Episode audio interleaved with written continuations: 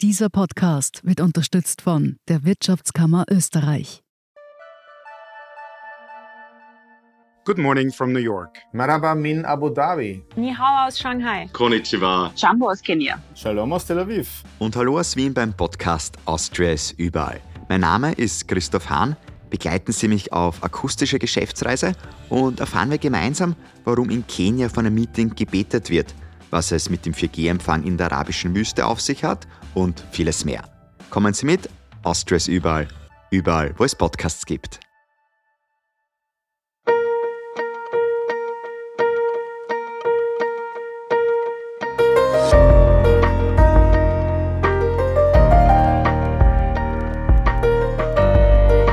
Der Standard zum Hören. Unsere spannendsten Lesestücke. Vorgelesen von Andrea Tanze. Heute Sein Name, Ihr Name, beider Name von Lisa Breit. Für sie sei die Entscheidung recht einfach gewesen, sagt Christina S. und meint damit, ihre Tochter sollte einen Doppelnamen bekommen. Da waren sie und ihr Partner sich einig. Die beiden sind nicht verheiratet, wollten aber trotzdem, dass ihre Tochter wie beide heißt. Dafür nahmen sie auch in Kauf, dass sie einen unglaublich langen Nachnamen hat. Bei vielen anderen Paaren geht das nicht so flott. Es ist ja auch keine einfache Frage, die man sich nach der Geburt des Kindes stellen muss. Wird es heißen wie sie, wie er oder doch wie beide? Dass Kinder einen Doppelnamen tragen, ist seit 2013 möglich. Die Novelle im Namensrecht sollte neuen Familienkonstellationen Rechnung tragen, sagte Familienrechtsexpertin Carmen Thornton. In den drei Jahrzehnten zuvor war die Zahl unehelicher Kinder stark gestiegen. Viele Eltern hatten den Wunsch, dass die Abstammung sich im Namen unabhängig der traditionellen Ehe wiederfinden soll. Lange Zeit war nicht daran zu rütteln gewesen, dass der Name des Mannes weitergegeben wird, meist sogar über Generationen. Eva Maria Schmidt, Soziologin am Österreichischen Institut für Familienforschung, erklärt, der Name war ein Element männlicher Herrschaft. Dann kam die Frauenbewegung. Frauen wollten arbeiten und autonom sein, waren immer besser gebildet. Auch das romantische Ideal veränderte sich. Es ging stärker um eine gleichberechtigte Beziehung. Mitte der 1970er Jahre wurde beschlossen, dass der Name der Frau als Familienname geführt werden kann. Seit 1986 gibt es die Möglichkeit eines Doppelnamens, sowohl für Frauen als auch für Männer. Seit 1995 können beide Eheleute ihre Namen behalten. Vor acht Jahren wurden schließlich Doppelnamen für Kinder erlaubt. Dadurch sollte das patriarchale System weiter aufgebrochen werden, sagt Expertin Thornton. Um für ihr Kind einen Doppelnamen festzulegen, müssen nicht verheiratete Paare beim Standesamt vorstellig werden denn nach der Geburt trägt das Kind automatisch den Namen der Mutter. Den Doppelnamen können die Eltern gemeinsam eintragen lassen. Für uns war das ein sehr feierlicher Akt, erzählt Christina S. So quasi, das ist unser gemeinsames Kind und wir tragen jetzt offiziell ein, dass es unseren gemeinsamen Namen hat. Ab 14 Jahren könnte sich ihre Tochter übrigens für einen der Namensteile entscheiden, wenn sie sich mit dem anderen nicht wohlfühlt.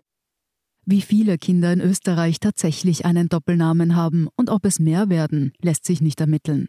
Weder Behörden noch Statistik Austria haben dazu Daten.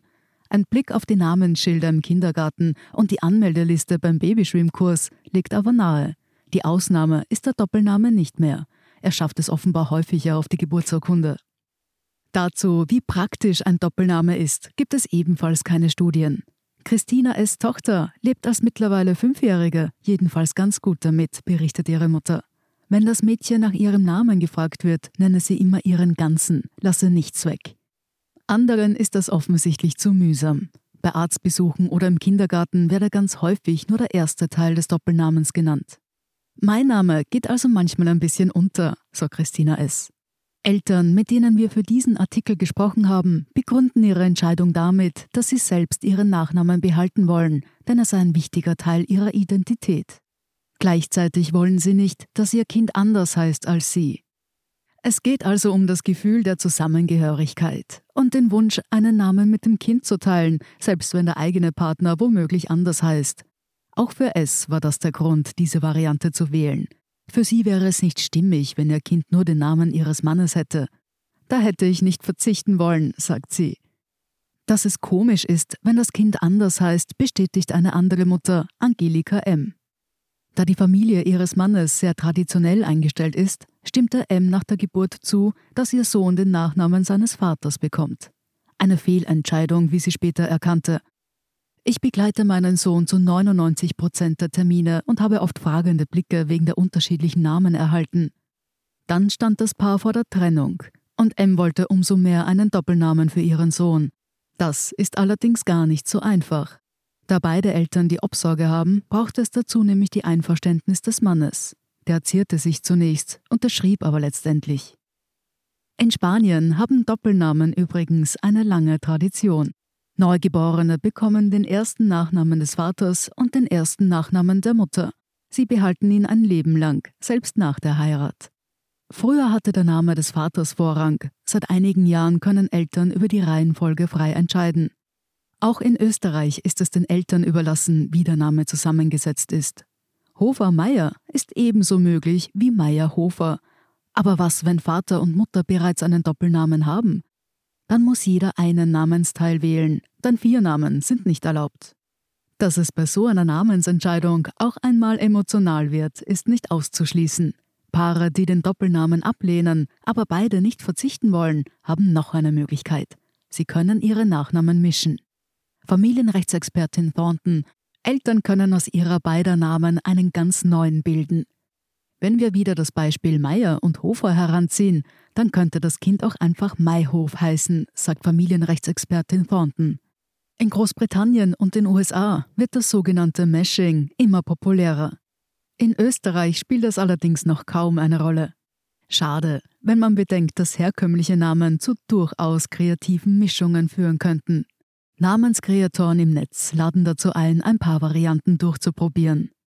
Eine weitere Alternative zum Doppelnamen, die Freunde der Autorin gewählt haben, als sie Nachwuchs bekamen. Ein Kind heißt wie die Mutter, das andere wie der Vater. Der Kreativität sind also wirklich keine Grenzen gesetzt. Sie hörten Sein Name, Ihr Name, beider Name von Lisa Breit. Ich bin Andrea Tanzer. Das ist der Standard zum Hören. Um keine Folge zu verpassen, abonnieren Sie uns bei Apple Podcasts oder Spotify. Und wenn Ihnen unsere Lesestücke gefallen, freuen wir uns über eine 5-Sterne-Bewertung. Bis zum nächsten Mal.